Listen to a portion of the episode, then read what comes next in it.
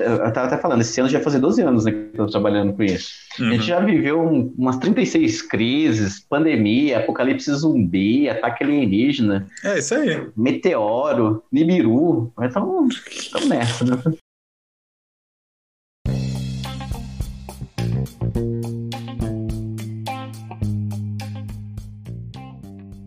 Bem-vindos a mais um episódio do MC1, o podcast do Meu Café Primeiro. Eu sou Rafa Vulcani e tô aqui hoje com. Puta, cara, que prazer inenarrável. Tô aqui com meu amigo Elton para falar de microusinagem, processos de microusinagem. O Elton tem uma empresa ele vai contar um pouco da história da empresa pra gente, contar sobre a microusinagem. E o Elton é um convidado especial porque ele tem um, um, um caminhão de histórias boas de contar. Então, vamos, vamos ver como é que vai ser esse bate-papo hoje. Fala aí, Elton, tudo bem, cara? Fala, garoto. Bom, primeiro eu queria dizer que é um imenso prazer, como você disse, inenarrável estar participando né, do, do Café Primeiro.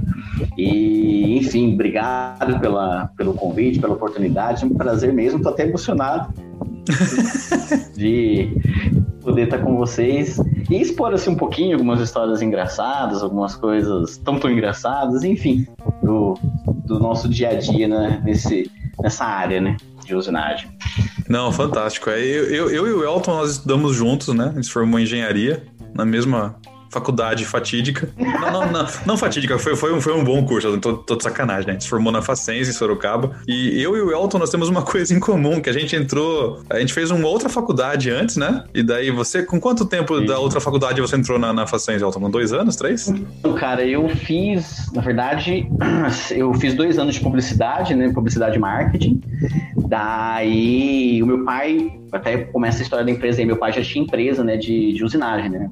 Uhum. Acho que 10, 15 anos. Eu até cheguei a trabalhar com ele no começo, na década de 90 e tal. Trabalhava de office boy, enfim, fazia algumas coisas. E daí, depois eu... Ah, era um, era um mercado legal, marketing, publicidade é legal, mas assim, eu falei, ah, não, acho que não é muito a minha cara, não. Sempre quis, queria, gostava de exatas, vou para engenharia. Aí meu pai, nossa, agora vai fazer engenharia mecânica, vem me ajudar. Beleza, foi, vou fazer engenharia da computação. Meu pai, não. Ai, meu Deus. Ah, beleza, computação. E tava aquele tempo da mecatrônica, né? E robotização, automação, era tudo muito novo, tudo muito bacana. Aí fiz mais, deixa eu ver, mais dois anos, três anos de engenharia de computação. E aí eu trabalhava até como, como desenvolvedor numa empresa grande. E, e putz, aí a gente começou aquela crise, se não me engano, em 2000. Enfim, são tantas crises que a gente até esquece, mas uma dessas daí tava meio para baixo. Daí meu pai, viu, você não quer trabalhar comigo tal. Daí eu falei, putz, vamos mudar para mecânica então, dá para aproveitar as matérias, já tinha feito, né, a uhum. parte do, das matérias básicas, né? E aí fui, fiz. Teve um ano, o primeiro ano eu fiz umas 12 matérias, um negócio assim louco para poder para poder uhum. acompanhar e conseguir me formar. E aí que a gente fez um. Acho que foi três anos, acho que três anos, né? A, gente, a nossa, nossa turma se juntou no terceiro ano, então. Terceiro ano, terceiro ano. É. E aí conseguimos. E aí sim meu pai ficou feliz. Eu falei, agora.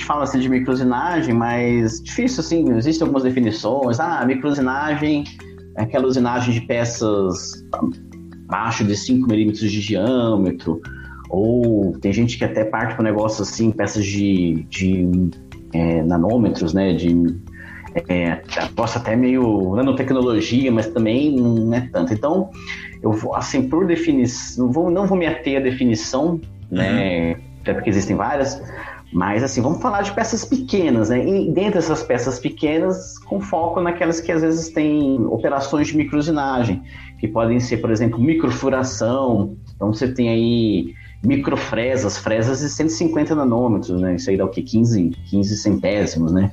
É, furadeiras e peças é, de 3 milímetros, né? Que tem, elas têm até inclusive medidas, né? É, padrões de medida especiais, né? São os pentelésimos, uhum. né? São, tem outros tipos de categoria.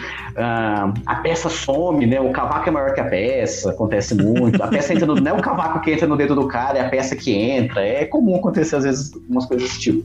É, pra quem, pra quem e... tá ouvindo que não tá habituado com esses números, né? A gente tá, tá falando de uma broca de, de, por exemplo, 15 centésimos. São 15 vezes um centésimo de milímetro, né? É, acho que por, acho que por padrão, um fio de cabelo tem em torno de dois. Acho que dois. Acho que 20 centésimos um fio de cabelo, né? Então, estou falando de pés, às vezes de furos de operações com, com medidas inferiores ao de um fio de cabelo, diâmetro de um fio de cabelo, por exemplo. Uhum. Então é muito pequeno, então o cara tem que enxergar, enxergar bem. E, enfim, os processos que envolvem isso, né? Até a microusinagem, né, a gente pode se dizer né, que teve origem em peças para relógios, né? Os relógios lá da suíços, né, os, aqueles relógios. Então você tinha ali micro engrenagens, micro eixos, micro molas montadas, né? Eram produzidas né, de forma seriada, né? De forma uma manufatura, né, não, não artesanal, mas que eram montadas muitas vezes artesanalmente. Tanto que muitos termos, muitas máquinas até herdam até hoje. Por exemplo, existe um tipo de máquina, então, o apelido é torno suíço, que é justamente para fazer peças os relógios suíços, né, que são os, os cabeçotes móveis, né, um tipo uhum. de máquina bem específico que é muito usado nesse segmento. É, empresas, então, por exemplo, tem um fabricante de ferramentas aqui em, no estado de São Paulo, em São José dos Pinhais, chama Swiss Tool, né? Então, o pessoal puxa bastante essa, dessa, dessa tecnologia suíça. E o grande boom né, desse, dessa, desse segmento foi aí né, na, nos anos 2000, né, que o advento aí da, das próteses dentárias, né, das, das peças para implantes médicos, né, então parafusos, o que foi uma coisa assim espetacular, maravilhosa, porque a gente conseguiu, né, com máquinas, com ferramentas, baratear o processo, ganhar escala e esse tipo de, de prótese, essas coisas passaram a ser acessíveis, né? Uma gama ampla da população, né? Uhum. Então isso aí foi, acho que eu, foi uma coisa espetacular, né? Uma coisa muito bacana de, dessa evolução, né? E aí, né, caindo para essa parte de dental e de médica, né? Aí você tem os parafusos, né? As peças é, bem específicas para próteses, para restaurações, né? E materiais assim super bacanas, como titânio, né? Inox, né? material que pega fogo, né? Todo cara que trabalha com titânio, ele é brigadista, né? Porque uma vacilada pega fogo. Até aqui em Sorocaba, né, tem uma empresa que é bem pioneira nesse segmento, né? Que é a Dental Morelli, né? Que faz uhum. é, há muitos anos, faz bastante. Ela começou lá atrás. E hoje, cara, elas estão partindo até saindo um pouco da usinagem, trabalhando com impressão 3D, né, em metal, de dessas peças para, principalmente para implante dentário, os brackets, né, essas pecinhas, uhum. estão começando a desenvolver isso aí, impressão 3D em metal. Então, assim, o campo assim está aumentando bastante. E mais com histórias de indústria 4D, então a gente tem software, as peças cada vez mais adaptadas às pessoas que vão usar, né? para trazer, é, trazer, facilitar tanto o trabalho do médico quanto dos pacientes, né? Então, é uma coisa assim bem legal. Então, a peça sai sob medida, né? É, pode dizer, um parafuso de fêmur, né? Por exemplo, é uma peça gigante, né? não é uma peça de caminhão, mas, é, mas por que, que é microusinagem? Porque uhum. você tem roscas super pequenas, pinos, né? Tudo que envolve. E, assim, de uma, de uma tolerância absurda também. É, isso é uma coisa que eu ia perguntar, né? Que a gente fala em microusinagem. Então, é parte do princípio que tem alguma diferença com relação à usinagem. A, com relação à usinagem tradicional, fora só o tamanho. Por exemplo, na usinagem tradicional, a gente sempre tenta trabalhar com a questão do volume, né? Então, eu produzo mais para já a, a, o maquinário se pagar, aquilo poder se tornar mais, mais é, rentável e eu poder vender mais. Na microusinagem, por conta das tolerâncias mais apertadas, você também consegue dar vazão e fazer volumes altos de produção? É uma coisa que tem que ser mais lenta por conta da qualidade que, que pede? Então, a gente tem os dois casos, né? Tem muitas peças, né? Então, assim, são peças pequenas, né? Que se usa muito no mercado automotivo, em que aí sim os volumes são altos tal, e as margens um pouco menores né, né, questão de volume, né? E tem as peças bem específicas, né? Não é campo médico, hospitalar, que são que aí tem um valor agregado maior. Até uhum. pelo tempo de desenvolvimento, são peças não seriadas, né? a, das peças seriadas que a gente pode falar, né, até os campos de atuação, né? A gente fala de automotivo. E hoje, né, com essa história de, de eletrificação, de, enfim, de melhoria da, da eficiência energética, né? quanto menor e mais leve, melhor, né? Então a gente briga por, por gramas, né? Então a gente é, é um campo que está crescendo bastante. Microcomponentes eletromecânicos, né? Então você tem atuadores, seletores, é, sensores que usam mecanismos mecânicos, né? É, chaves, né? E assim, a gente conseguir reduzir o tamanho das peças, a gente ganha em peso, ganha em, em, em muitas vezes em preço, né? Apesar que essa, essa relação preço, né?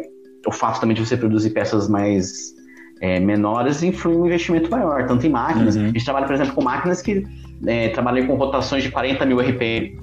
Né, é uma rotação violenta. Uhum. É, o instrumento de medição é tudo micro, né, parece um laboratório, porque tem microscópio, é, micro não sei o que, micro pequeno, né? Uh, tem que colocar a placa, né? Cuidado com as peças, né? Porque a peça cair no chão já era, né? Você não acha mais. e Lá tem um, a gente faz uma pecinha até para o mercado automotivo, que é, se não me engano, você tem um furo de 0.3, não é dos menores, é né? uma peça de 1 milímetro, milímetro e meio. E, e é verdade, o cavaco é maior que a peça. Então, a gente, para separar a peça do cavaco, é um sofrimento, né? Vai tá mandando o cavaco pro cliente, é capaz do cliente montar e o carro funcionar e não perceber.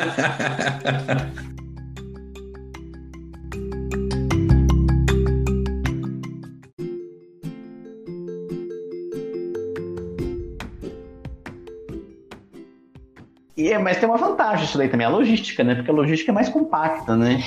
Então, a gente vê as grandes, as peças grandes, por exemplo, um eixo, né? peças de trator, né? Que são gigantescos, é um, é um micro-universo, né? Uhum. Mas é... Enfim, e são essas, assim, a gente pode, né, falar dessa, dessas aplicações, né, automotivas, né, mercado de sensoriamento, válvulas, é algo assim que está tá crescendo, crescendo muito, né, eu acredito, né, que com o advento do carro elétrico, que já não é mais um sonho, acho que é uma realidade, né? Pelo menos uhum. que fora, aqui no Brasil, a gente tá dependendo do tamanho do fio ainda.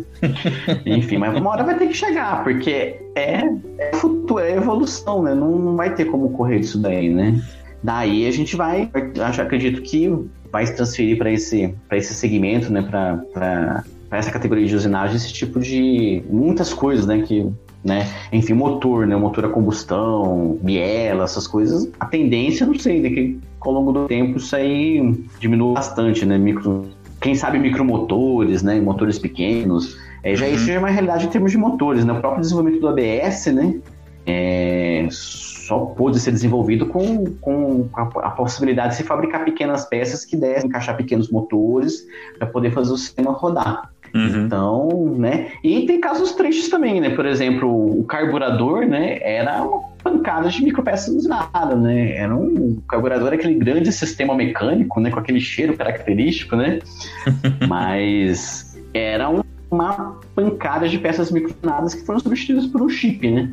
Então, né, a microsinagem já está aí há bastante tempo, né? E, enfim, novos rumos, novas, novas. Tem histórias tristes como histórias tristes assim, né? no caso de algumas empresas que, que, faziam, se especializaram muito num determinado segmento e que, infelizmente, não conseguiram acompanhar a evolução, né? Uhum. Enfim, tem que tentar estar atento a isso daí para ver para que lado que vai guinar, né? Ah, é claro. É, deixa eu perguntar uma coisa. Antes de começar a gravar aqui, você comentou uma coisa bacana que normalmente a gente percebe o Brasil como um país atrasado ou que não tem maquinária, tecnologia para competir com outros países. Mas você comentou que microusinagem é um campo que o Brasil é, é, é muito bom, né? Isso, a gente tem excelentes empresas aqui. É, eu falei da Dental Morelli, né?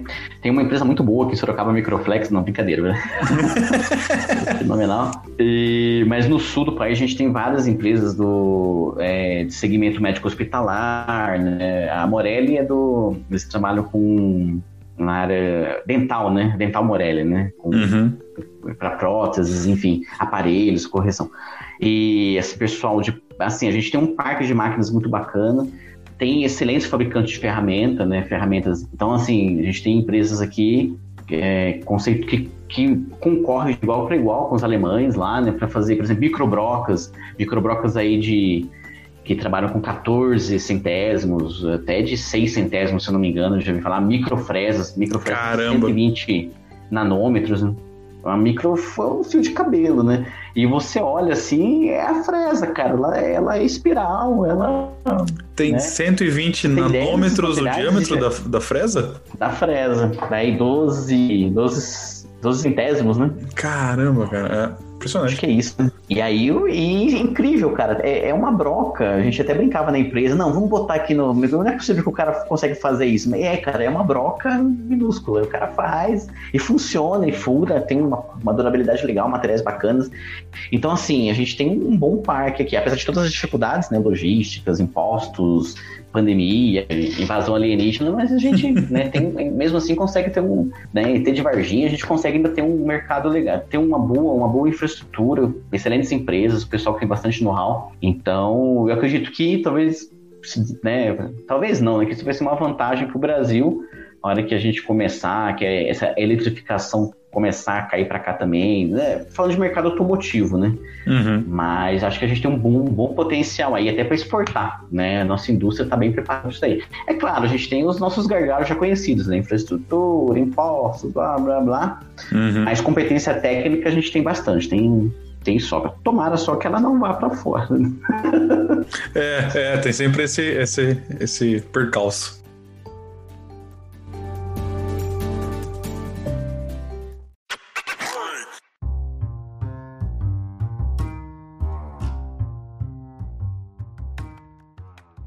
Deixa eu perguntar, fala um pouquinho da Microflex aí, conta um pouquinho da história da, da empresa aqui. A Microflex é uma empresa familiar, né? A gente, na verdade, é, o meu pai veio de uma outra empresa de São Paulo, acho que mais de quase 25 anos, quase 30 anos que trabalhava com ele, eu inicialmente trabalhava com ele lá em São Paulo quando era adolescente, antes de fazer publicidade, enfim. Daí, quando eu resolvi mudar para mecânica, a gente montou a Microflex aqui, gente vai fazer 12 anos né, esse ano. Enfim, uma empresa familiar, né? a gente começou com, com na, no segmento de microzinagem mesmo, né, de peças microzinagem de peças pequenas, né? E é bacana que né, eu era moleque, né? Enfim, né, começando tudo novo, nossa, que legal, né? Conquistar novos clientes, grandes empresas, né?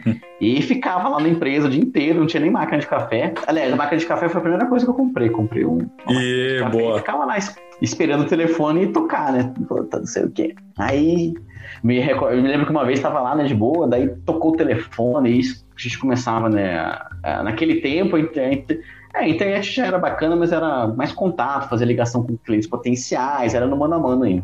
Uhum. Né, não tinha LinkedIn, não tinha essas coisas. E o telefone tocou a primeira vez, falei, nossa, né, primeiro contrato, não sei o quê. Eu queria alugar uma caçamba. Puta que Como assim uma caçamba? não, mas aí não é aluguel de caçamba? Falei, não. Ah, Beleza, né? E foi se passando os dias e uma pancada de gente atrás de caçamba. Meu Deus do céu, o que que tá acontecendo? Descobri que o nosso telefone era muito próximo de, um, de uma empresa de caçambas. Tipo, o final era 3018, acho que era 3017, uma coisa assim. E os caras ligando, ligando, ligando, ligando. Eu falei, putz, meu, e, né? Até que eu resolvi que o pai falava que não era, os caras ligavam, não, mas você não quer alugar caçamba? Eu falei, não, mas aqui não aluga caçamba, velho. Aí o que, que eu tive a brilhante ideia. Eu comecei a mandar caçamba. Falei, viu, anota o endereço. Ah, anotava o endereço, beleza, no outro dia tá aí. Passou-se um tempo, cara, pararam de ligar. Eu não sei se eu fechei falei a empresa porque mandava caçamba e os caras, a caçamba não era entregue, claro, e os caras fecharam. Ou se o cara mudou o telefone, alterou, mas enfim, pelo menos nesse começo eu consegui vencer essa dificuldade, essa dificuldade inicial. e daí a gente foi, né? foi, foi crescendo, né? Foi fazendo mercado, depois a gente, alguns clientes, né? E a gente passou para o mercado automotivo, daí, né? É, até outros podcasts nas histórias do mercado automotivo, com, né, das certificações e toda a dificuldade de fazer isso, né? Uma estrutura uhum. pequena, uhum. atender todas as exigências, mas a gente conseguiu aí com muita criatividade, muita, muita força de vontade se adequar e, e hoje a gente é, atende aí, né, a maior parte, quase todos os carros fabricados no Brasil tem uma pecinha Microflex. Que bacana, cara. Né? E tudo começou com a caçamba lá atrás, né? Se eu tivesse. Isso que é um exemplo de adaptação frente ao mercado. Exatamente. Se eu tivesse seguido no mercado de caçambas, talvez não teria. e assim, né? Você falou, né, de da empresa, né? A gente vai, né? E, assim, acho bacana, né? Apesar da. Uh, todo esse tempo colecionou uma pancada de amigos, né? E, enfim, tem, tem empresas até que eu não forneço mais, mas é que eu conheço o pessoal e tem amizade, né? Enfim, sentindo mais falta dessa pandemia é isso, né? Que é esse, esse bate-papo, os eventos, uhum, né? É. Eram as coisas que. As histórias que a gente via, né? Trabalha muito com peças, com peças pequenas, com tolerâncias muito apertadas, né? E sabe, né? Às vezes tá fora da tolerância, mas o negócio funciona, né? Não quer dizer assim, um, dois milésimos, né? E até essa história não é da Microflex, né? Com tolerância, é até de um, de um empresário aqui de Sorocaba, de uma empresa de Sorocaba aqui também. E eles estavam brigando por um milésimo, cara. Um milésimo. Daí, não, vou reprovar a pé, vai catar um milésimo fora. Daí o cara fala, não, porque não sei o quê. Eu falei, meu, mas foi não, mas um milésimo para lá, um milésimo para cá, não, mas que a temperatura, a umidade, não sei o quê. Aí chamaram o dono dessa empresa, cara, um alemão, por sinal. Aí, o que que tá acontecendo? Não, eu vou chamar ele de Sr. Heinz, vai. Não, Sr. Heinz, porque o quer reprovar a peça de um milésimo, não sei o que e tal. Eu falar, meu, o que, que é um milésimo? Né? Eu vou explicar para você o que, que é um milésimo, o alemão falando. Você faz o seguinte: você põe a sua mão num balde cheio de tinta. Na verdade, ele falou outra coisa, mas eu vou falar que é tinta pra. Né, porque às vezes. Eu, go eu gosto mais da versão original dessa história. É, então. Acho que né, clássica essa daí. Você põe lá a sua mão num balde de tinta. Depois você limpa sua mão. Inclusive os cantinhos da unha. Sempre vai ter um milésimo de bosta, quer dizer, de tinta no, no na sua unha. e cara provou as peças, cara. Vou falar, depois dessa dessa, dessa explanação né, clássica, né? Isso acontece. A gente tem é, tem casos, por exemplo, trabalha com furos aí, você vai fazer um furo de 12 centésimos, que é uma peça que a gente trabalha até por ramo de gás. Até pela aplicação da peça, né, que é uma aplicação doméstica, o teste do nosso cliente é feito, é, uma peça para gás, ele testa a chama para ver se, se a chama está adequada e tal. Mas pode parecer brincadeira, cara. A, a broca, ela vai perdendo, né? Vai desgastando, o furo vai ficando mais apertado, muda, assim, a, a, pela pressão do gás, dentro do aceitável para o produto do cliente, uhum. mas tem variação. Então, quer dizer, é pentesimal, né? As tolerâncias, mas isso tudo faz diferença. Então, tem que tomar muito cuidado, tomar, né? Para não, pra não, não fazer Pra não matar a peça, né? E outra, você matar uma peça dessa, você vai retrabalhar como um negócio desse, mano? É, é, é ah, verdade. Ah, tem 100 mil, 100, 100 mil peças aqui de retrabalho. Eu tenho que contratar ou tomar uma pílula de nicolina para poder, pra poder retrabalhar. Sabe que essa história do, do, do, do micron, né? Do, do, do, balde de barro que você contou aí, de tinta, eu, eu já usei essa história em treinamento e é sempre sucesso. As pessoas não esquecem essa referência, cara.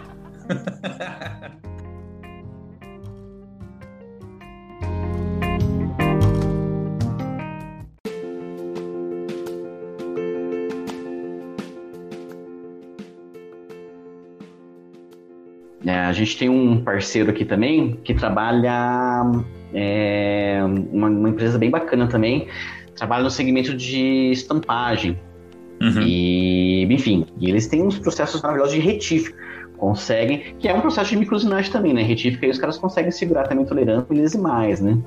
É, enfim, tem máquina, tem uma tecnologia danada para isso e tal. E o cara tem um parque de, de equipamentos, uma série de coisas bem legais. E num, num, a gente estava fazendo uma visita com o auditor, né, com eles, né, é, para visitar, né, porque ele presta alguns serviços para a gente, e falando de uma rugosidade, de peixe lá, ah, como que vocês medem a rugosidade? A gente tem, a gente tem dois métodos.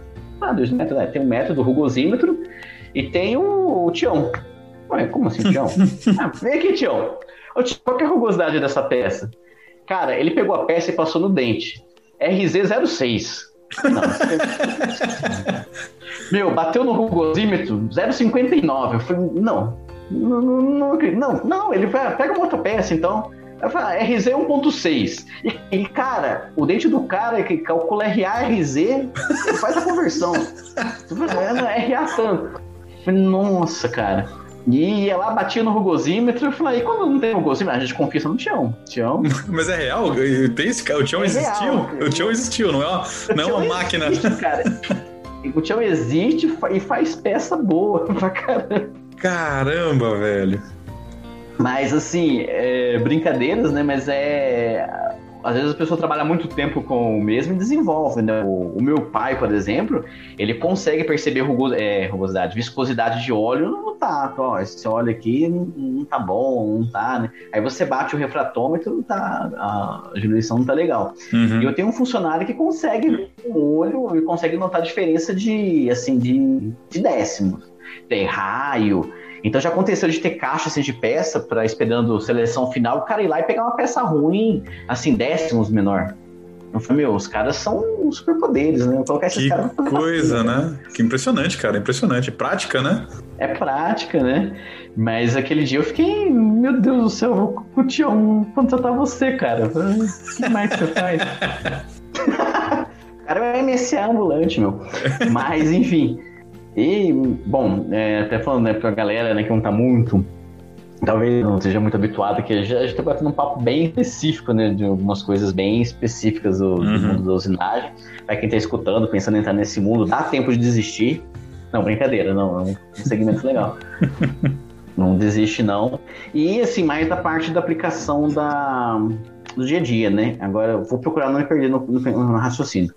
É, o fato de trabalhar numa empresa pequena também é gostoso porque eu acabo tendo contato com todas as áreas, né? Trabalho com a área de vidas, trabalho com a área de processos, é, projetos, né? A gente participa de, de desenvolvimento de produtos, ao mesmo tempo atende cliente, atende fornecedor, pode bater papo assim, desde o porteiro da empresa, né, que geralmente é a pessoa mais bem informada sobre a situação de uma empresa. Sempre. Se você você quiser, se você quiser saber de uma empresa, jamais vai procurar a bolsa de valor. Não, não, vai pra porteira. E aí, como que tá? Aí, cara, assim, fuja.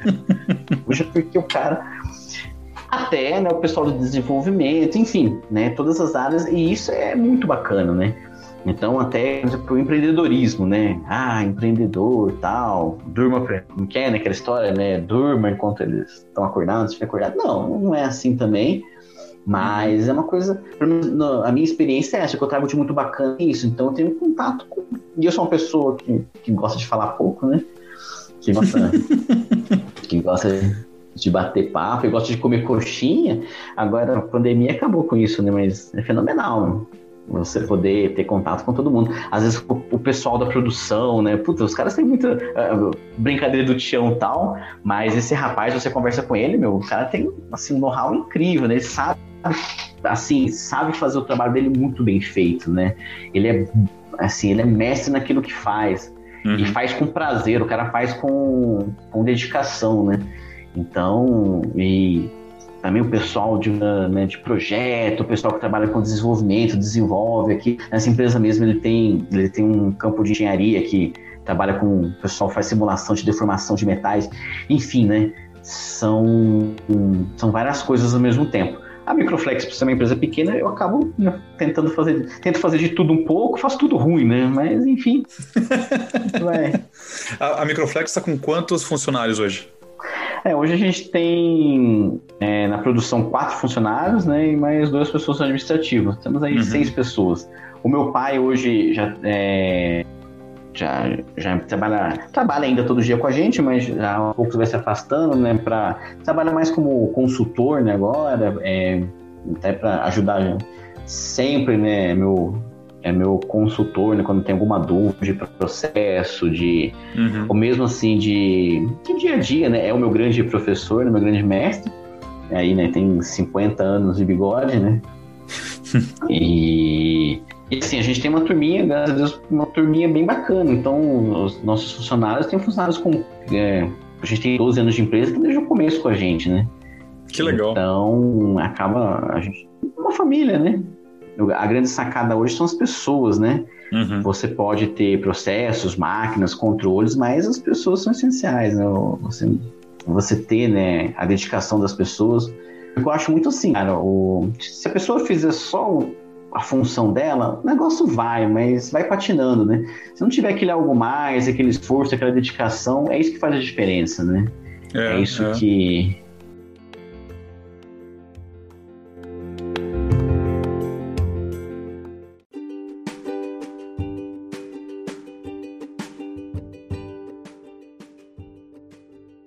pouco né, saindo do mercado de, de microusinagem, de usinagem no geral, mas assim, no empreendedorismo como um todo, né?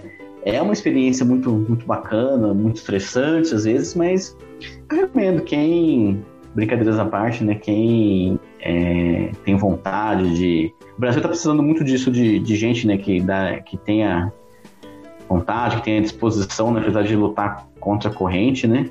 Mas e uma coisa que eu acho também que deve acontecer no futuro é, a gente sabe das grandes empresas, né, das dificuldades de se manter uma estrutura tal. Eu acredito que vão a tendência no futuro é que existam empresas menores especializadas em segmentos específicos, né? Então, por exemplo, ah, ao invés de você ter uma empresa gigantesca que faça de um pouco, várias empresas menores que são que tem um know-how específico, né? Uhum. Então a gente lá, a gente tem algumas peças lá que a gente fabrica há 10, é, praticamente 10 anos, 8, 10 anos, né? É, tem um know-how bem específico nesse segmento. Claro que tem que estar sempre de mercado, surgem coisas novas, né? A gente pode também, né? Fabricar igual a história do carburador, né? Mas eu acredito que isso pode ser uma tendência para os próximos anos, né? Até por uma questão de, de, custos. A gente sabe também que tudo bate em custo também, né? É, claro. E uma empresa pequena, né, consegue. Mas assim, é, eu vejo bem isso, isso acontecer, pelo menos com a gente, né? A gente tem uma muito bacana das, das empresas grandes com quem a gente trabalha. O pessoal dá um suporte muito bacana pra gente. E também a, a, briga diária é redução de custo, né? Custo, Sempre. custo, custo, custo. É. custo. Então, é, a, a, gente falou, né? A Microflex a gente não trabalha com peças do segmento médico, nem médico nem dental. Então a gente uhum. trabalha mais com peças seriadas para a indústria eletroeletrônica e para automotivo. É briga por custo. E no caso de micropeças, é, é micro. Então eu trabalho com. Dependendo do item, a gente quer trabalhar, o cara quer trabalhar com quatro casas decimais. Ah, meu, mas o Brasil não tem, não, mas eu quero trabalhar com milheiro. Enfim, e me recordo uma vez, a gente estava numa reunião numa empresa, discutindo uma redução, acho que em torno de um centavo no valor de uma peça. E não dava, porque tinha que reduzir processo e tal, né? Enfim. E aí eu dei uma sugestão lá, falou, se a gente conseguir é, alterar uma especificação de engenharia, a gente consegue, consegue reduzir aí substancialmente, consegue reduzir uns 15% o valor do item e tal. E eu me recordo que na época é, veio o diretor de engenharia, né? Existia um, o cara que entendia mesmo do produto, né? Uhum. Ele sentou, né? Então, um negócio meio tenso, né? Ei, o que, que você acha, tal, né? Tal. Meu, essa peça pode fazer até de madeira. Pode, pode autorizar isso aí, vamos fazer. A gente preocupado, né? Falei, não, então toca o barco, né, meu? Puta, que, que eu queria ouvir, né? E no final a gente conseguiu, fez a redução de custos e tal. E, nossa, foi espetacular. Foi, foi um, um saving, assim, muito bacana graças a esse nosso amigo que, né, que conhecia, destrinchou o negócio, né, brigando lá. Mas no final acabou, enfim. Meu, mas eu falei, nossa, quase tem um janeiro que ele falou isso. Mas dá licença, deixa, deixa eu abraçar o senhor.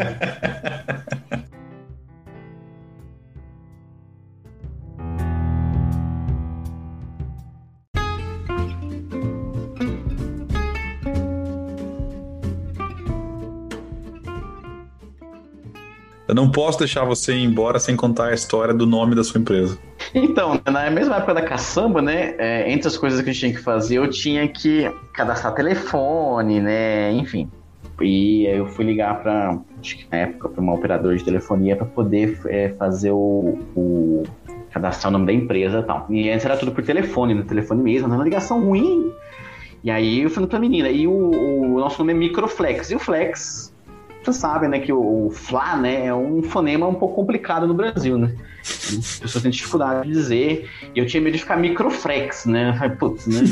Não, é o flex, né? Flexibilidade, né? Era uma coisa muito importante para mim, cara. Era, era assim meu sonho sendo realizado. Aí liguei pra moça, falou, ó, microflex e tal. E já me antecipando o problema que tinha que ter, eu já soletrava o final. Uhum. Microflex. Faca, lata, elefante, xuxa. Microflex, faca, gato, elefante, xuxa.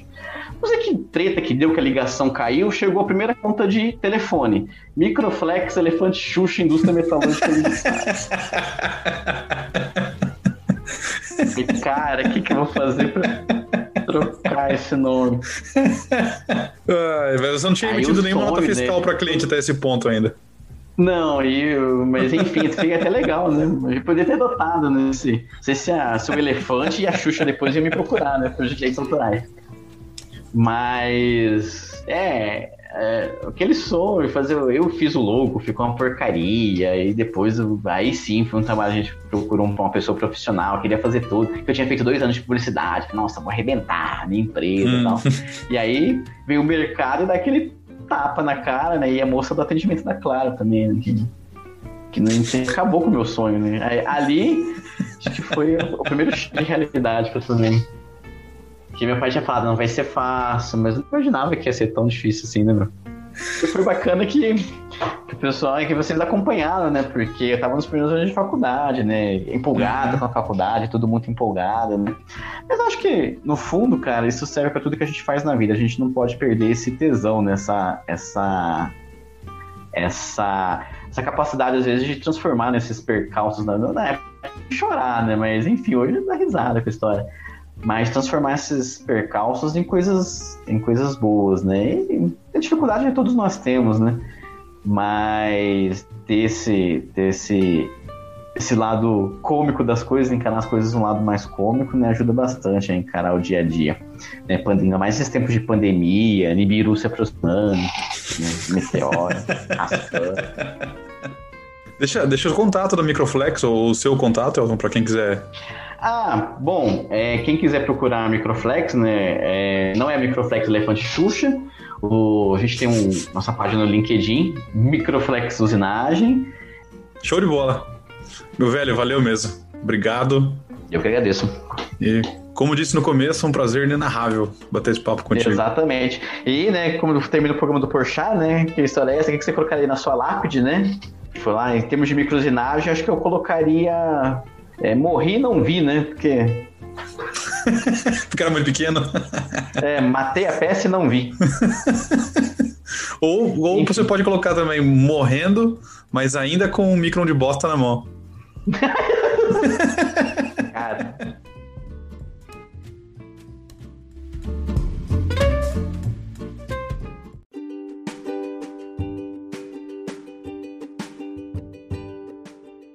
E aí, você que ouviu o programa até agora, chegou no final do episódio, tá curtindo o MC1, tá curtindo o Meu Café Primeiro? Pô, então vai lá, acessa o nosso site, o confere nossos posts, nossos memes, nossas piadas, nossos artigos, os podcasts estão todos lá também para você conferir. Estamos em todas as redes sociais. Onde que tá o Meu Café Primeiro, Samuca? Poucos lugares. Twitter, Instagram, Facebook, LinkedIn. É claro que você também pode nos ouvir no seu aplicativo de podcast preferido. E aí tá em todo lugar também, tá no Spotify, tá no Apple, tá no, no Google, cara, e mais um monte de agregador de podcast. Se tiver algum agregador de podcast que não tá o MC1, você manda um e-mail pra gente que a gente vai reclamar lá. Mas é pra tá em todo lugar, beleza? E nas redes sociais é, é simples também achar a gente. Em todos os sites que o Samuca comentou, todas as redes que o Samuca comentou, basta procurar por Meu Café Primeiro ou arroba Meu Café Primeiro que não vai ter erro. Obrigado por ter escutado até aqui e até a próxima.